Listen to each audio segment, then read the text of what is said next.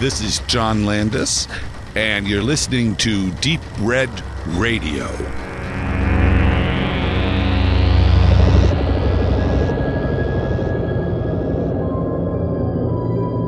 Wir sitzen einmal mehr auf dem fünften Sinistrange in Braunschweig. Und jetzt sitzen wir zusammen mit den Herrschaften von Turbine. Und die erste Frage, ähm, vielleicht jeder einmal, wenn er möchte, seinen Namen ins Mikro haucht und dann vielleicht einer sich ähm, dazu opfert, etwas zu eurem, zu eurem Verleih zu sagen, zu eurem Filmverleih. Also mein Name ist Phil Friedrichs. Ich habe die Firma mit Christian Becker zusammen 2004 gegründet und bin auch heute noch der Geschäftsführer vom Ganzen. Ich bin Wolf Janke, ich kümmere mich bei Turbine um das Produktmanagement maßgeblicherweise und bin seit vier Jahren an Bord. Ja, und Christian Bartsch, äh, ich mache bei uns den Einkauf und die technische Leitung, Abwicklung. Okay, jetzt seid ihr hier auf dem Sinistrange mit äh, sogar zwei Filmen vertreten gewesen und der ganz große war natürlich äh, für den äh, für den Hauptgast John Landis habt ihr quasi Blues Brothers äh, neu released äh, in einer äh, neuen Fassung äh, mit Bildmaterial, das in der Kinofassung international nicht mit drin war. Wie seid ihr jetzt darauf gekommen, diesen Film äh, euch zu holen? Oder gab es da irgendwie, habt ihr was darüber gehört? Äh, wie seid ihr an diesen Film gekommen? Also zuerst mal ging es ähm, gar nicht direkt um Blues Brothers, sondern es ging einfach vor ein paar Jahren in einem Gespräch mit Universal darum herauszufinden, inwiefern man zusammenarbeiten könnte, weil Universal, die haben den Schreibtisch voll mit Blockbustern, die von Amerika äh, reingereicht werden und haben halt so wahnsinnige Perlen in ihrem Backkatalog, um die man sich gar nicht so kümmern könnte, wie man das tun sollte und wie wir das gerne tun würden. Und ähm, dann stand die Idee für eine Zusammenarbeit im Raum. Wir haben lange überlegt, was der erste Titel sein könnte. Da haben wir über Serien nachgedacht oder über verschiedene Filme. Und irgendwann haben wir gesagt, wir müssen es jetzt einfach mal machen. Und dann kamen wir relativ schnell auf Blues Brothers, weil Christian und Wolf große Blues Brothers Fans sind und äh, Christian eben auch diese verschiedenen Versionen kannte und da direkt wusste, was wir da neu machen könnten. Und da gebe ich direkt weiter. Ja, Blues Brothers äh, ist ein Herzensprojekt und wer die Langfassung kennt, die es ja in den Staaten, glaube ich, seit 98 oder 99 auf DVD gibt, in Deutschland seit 2003, die war bei uns immer nur mit englischen Inserts. Das heißt, man hat die Extended Scenes aus der englischen Fassung genommen, was dann bedeutet, du hast auf der DVD auch gar nicht die Wahl umzuschalten, sondern du guckst die lange Fassung und hast an diversen Szenen eben dann den Wechsel, den Bruch ins Englische. Und anders als vielleicht in, in Holland, wo ja das Publikum durchaus gewöhnt ist, äh, O-Ton zu hören, ist es bei uns so, dass wir eine sehr etablierte, sehr gute Synchronindustrie haben mit äh, genialen Sprechern und gerade beim Film wie The Blues Brothers, den viele Leute eben auch unserer Generation entweder im Kino oder auf Video gesehen haben, gibt es eine dermaßen starke Identifikation mit den deutschen Stimmen, dass ich damals, als ich die Disc hatte, also schon 99 den, den Import gesagt habe, wie toll wäre das, den Film auf Deutsch zu haben. Und äh, dann wussten wir, wir müssen das Ding auf jeden Fall komplettieren, müssen deutsche Fassung machen. Und dann war uns auch direkt klar, dass wir, wenn du Stimmen buchst, dann musst du natürlich immer gucken, dass die zum Film passen. Und du würdest bei einem Film normalerweise schauen, dass du Stimmen bekommst, die jünger oder angemessener sind. Und uns war aber klar, wir müssen in jedem Fall, weil die so bekannt sind, müssen wir Rainer Basedow und Thomas Danneberg bekommen. Und ja, damit fing die Odyssee an. Und die habt ihr auch bekommen dann. Die waren ja auch zu Gast äh, gestern bei der Vorführung und ist sicherlich äh, auch für sie ein netter Blick zurück, weil sie ja auch quasi mit dem Film ja auch, äh, ich will nicht sagen am Anfang ihrer Karriere schon, aber es ist ja doch, ähm, so es fing ja an mit Dan Aykroyd, diese Filme, er war ja noch relativ jung damals, es ging auch alles erst so richtig mit Kino los, deswegen war es ja auch für sie so ein Einstieg, denke ich mal, auch mit dem Synchrongeschäft, deswegen auch sicherlich eine emotionale Geschichte vielleicht. Ja, Thomas hatte schon zehn Jahre auf dem Buckel zu der Zeit äh, synchron, bei, bei, bei Rainer Basedow weiß es gerade nicht, aber klar, für die beiden ist natürlich eine der bekanntesten Rollen, die sie jemals gemacht haben und äh, sie sind die Stammstimmen beider Sprecher und äh, bei Thomas hat es ein bisschen gedauert, ihn einfach ausfindig zu machen. Beide sind jenseits der 70, was bedeutet, die, die reißen sich nicht drum, ständig durch die Welt zu reisen und Synchronjobs zu machen. Und das hat dann letztlich dazu geführt, dass wir die Nachsynchro für Blues Brothers in vier verschiedenen Studios in Deutschland gemacht haben. Äh, wir haben in München aufgenommen, Rainer Basedow, wir haben in äh, Berlin aufgenommen, da haben wir Zusatzstimmen aufgenommen, wir haben Thomas Danneberg mit im Ruhrgebiet aufgenommen und wir haben noch in Hamburg was aufgenommen. Also das waren quasi vier Studios involviert und die Leute haben sich auch für diese komplette Fassung nicht gesehen, sondern eben nur ihre Parts gesprochen. Insofern war das gestern für die beiden natürlich auch ein Wiedersehen nach langen Jahren. Und äh, es war ganz schön, die einfach mal auch wieder zusammen zu sehen und auch zu sehen, äh, dass immer noch Fans gelaufen kommen und einfach hier Synchronstimmen hofieren, was ja in anderen Ländern gar nicht so üblich ist. Du hast gesagt, ihr hattet die Idee und ihr habt es dann auch umgesetzt. Habt ihr trotzdem bei der Umsetzung dann nochmal geguckt, wie es denn ist. Ich meine, Stimmen verändern sich. Wer gut hinhört, merkt es natürlich. Auch jetzt ganz unabhängig von den Szenen, ob man die kennt oder nicht. Es sind ja nur 35 Jahre vergangen und es ist auch viel passiert. Ich habe es relativ deutlich immer rausgehört, wenn was neu eingefügt war. Aber es war trotzdem von vornherein klar, dass ihr sagt, dass, dass, das reicht uns von der Nähe zur zur alten Stimme und es wird trotzdem ein rundes Produkt oder gab es da auch mal Zweifel, als man dann im Studio war, es gehört hat. Man kann ja als Synchronsprecher hat man ja so ein bisschen nur Angsten drin und Thomas Danneberg ja enorm viele Leute spricht. Ich habe halt so das Gefühl, wenn ich ihn jetzt höre, sehe ich immer ähm, John Travolta, weil er natürlich sanfter und nicht mehr die ganz große Kraft drin. Und Dan Aykroyd ist dann ein bisschen weit weg. Habt ihr da mal irgendeinen, irgendeinen Punkt Bedenken gehabt oder war es immer klar, wir, wir ziehen es jetzt durch, weil das das Herzensprojekt ist und wir wollen es machen? Was willst du machen? Das ist eine lange Zeit und äh, du hast die Wahl zu sagen, wir nehmen die Originalstimmen, wir nehmen die Stimme, die du über all die Jahre gelernt hast, über Schwarzenegger, Stallone, Travolta, Hill, oder du, du besetzt jemand anders und begehst das Sakrileg umzubesetzen. Und da war für uns einfach klar, die beiden Herren können das noch, die beiden Herren spielen noch gut. Und natürlich ist eine Stimme heute älter, aber wenn du die Wahl hast, einfach jemanden zu nehmen, der etwas älter klingt, aber dafür authentisch, dann ist völlig klar, dass du die Originalstimme haben willst. Würdet ihr auch das Sakrileg begehen? Also ich finde so die Fassung von The Good, The Bad and The Ugly zum Beispiel ist eine Katastrophe, die neue Langfassung, weil da wirklich ganz andere Stimmen mit reingebracht werden mussten aus Ermangelung an den Originalen, aber ich finde, das ist halt unschaubar. Ich weiß nicht, ob ihr die schon mal gesehen habt. Was für ein Film muss da eigentlich kommen, damit ihr sowas macht? Oder sagt man dann doch lieber, nee, wir synchronisieren nicht neu und fügen die Szenen nur ein. Äh, zielt die Frage darauf ab, ob wir bewusst es schlecht machen würden, nach dem Motto, weil wir es machen müssen. Dann ist eigentlich eher die Frage, dann sollte man es vielleicht lieber lassen. Oder anders ausgedrückt, ich glaube, und äh, das möchte ich jetzt nicht auf den Film beziehen, den du gerade genannt hast, weil die Kollegen, die es gemacht haben, kenne ich nicht. Äh, vielleicht muss man sich einfach die Frage stellen, vielleicht hätte man anders besetzen können. Vielleicht hätte es jemanden gebraucht, der sich besser bei Stimmen auskennt.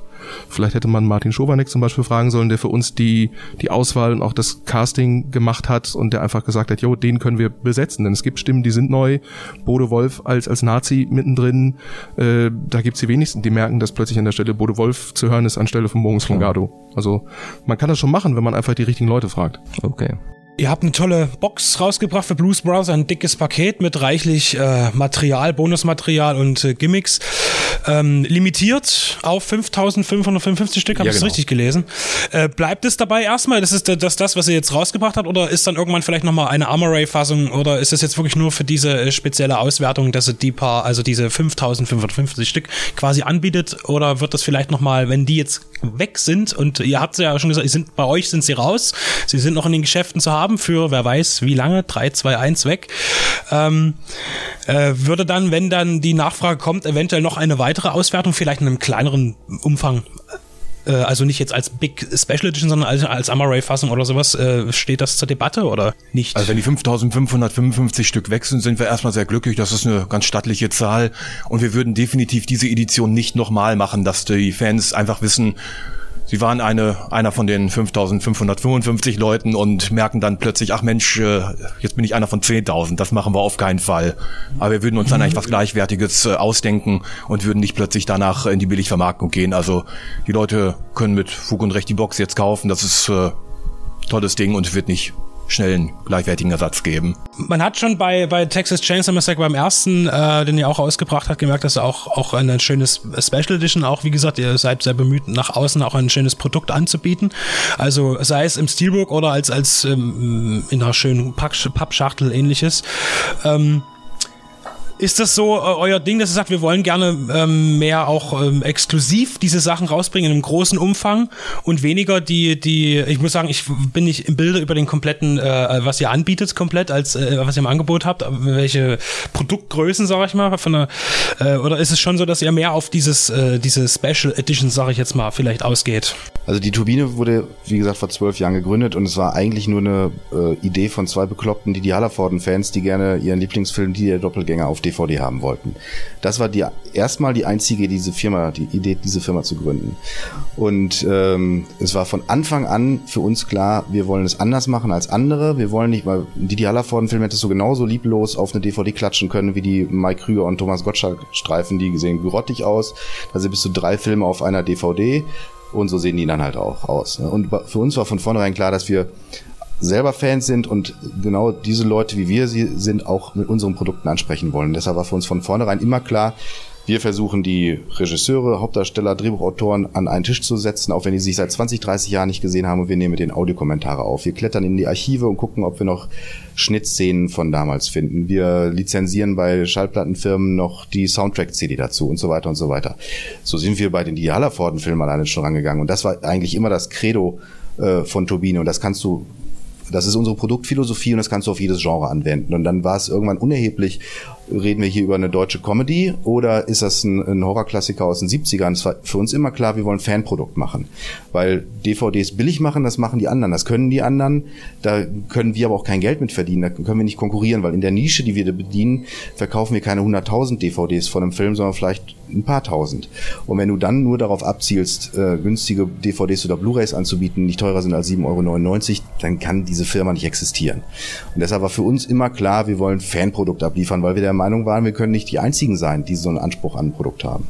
Und wie hat die Community damals äh, bei eurem Start auf die die Hallerforn reagiert? Ging das, war das ein, ein gefragtes Produkt? Habt ihr viel äh, Nachfragen gehabt? Ja, dann? wir haben, äh, wir, wir haben eine, eine Internetseite mit einer Newsletter-Funktion äh, scharf geschaltet, irgendwie ein halbes Jahr vor unserer ersten Veröffentlichung. Bevor dann unsere, oder als unsere erste DVD rauskam, hatten wir schon 5000 Newsletter-Abonnenten alleine. Und wir haben gemerkt, okay, das ist offensichtlich wirklich, wirklich so ein Wespennest, das wir da anpieksen. Wir sind nicht die einzigen. Und die Erstauflagen, klar, das ist, war 2004, da, das war die Hochzeit der DVD, das mittlerweile sehen die Verkaufszahlen natürlich ein bisschen anders aus. Aber da war es so, wir haben die Filme auf 10.000 Stück limitiert. Die sind innerhalb von wenigen Jahren alle ausverkauft gewesen. Dann kamen die nächsten Editionen mit was anderem oder dann gab es auch mal eine, eine Vanilla-Edition, die dann wieder gut funktioniert äh, hat. Also äh, das ist von vornherein aufgegangen. Nur so hat sich diese Firma entwickelt, weil äh, unsere allererste Veröffentlichung war Kalkoves Mattscheibe, weil mein Kompagnon Christian Becker eben auch der Produzent von der Mattscheibe ist. Und äh, das war 2004 die erfolgreichste Comedy-DVD des Jahres. Es mag daran gelegen haben, dass Mario Barth damals noch keine DVDs rausgebracht hat. Und äh, das hat sich dann so verselbstständigt mit Kalkofe und Didi, dass wir, dass uns auf einmal dann die Mittel zur Verfügung standen, weiterzumachen, weitere Lizenzen einzukaufen. Und irgendwann gab es dann halt diese sehr kuriose Bewandtnis mit dem Texas Chainsaw Massacre, die vielleicht Christian jetzt wieder erzählen sollte. Ja, das Kettensägen-Massaker ist zur Turbine gekommen, eigentlich durch den Umstand, dass äh, ich bin 2007 fest dazu gekommen und wir haben mal überlegt, welche Titel wollen wir in Zukunft kaufen und Turbine heißt ja, Filme in einer besonderen Edition rauszubringen, die wir mögen und äh, dazu gehören die Hallervorden-Filme, aber es gibt auch noch viele andere Filme, die wir mögen und einer der Filme, der immer wieder in diesen Gesprächen kam, wo ich auch gesagt habe, den sollten wir uns unbedingt äh, versuchen zu besorgen, war eben das Kettensägen-Massaker und äh, dann haben wir dazu mit den Anwälten gesprochen und haben uns da am Anfang, weil wir ja auch von Beschlagnahmeindizierung nicht so wirklich viel Ahnung hatten, beraten lassen. Und die erste Aussage war, ihr seid bescheuert. Äh, ihr kauft einen Film, der ist beschlagnahmt, damit ist er illegal. Ihr kauft einen Film, der ist indiziert, damit dürft ihr nicht bewerben. Also was wollt ihr mit diesem Titel? Und äh, meine Antwort war damals, äh, es gibt Leute, die machen Dinge, von denen sie nicht wissen, dass es nicht funktionieren kann und dann klappt es plötzlich. Und wir haben halt gesagt, wir sind ja nicht in der Bananenrepublik. Es muss ja für eine Beschlagnahme ein äh, Mittel geben, äh, die, die aufzuheben, quasi eine Endbeschlagnahme zu machen.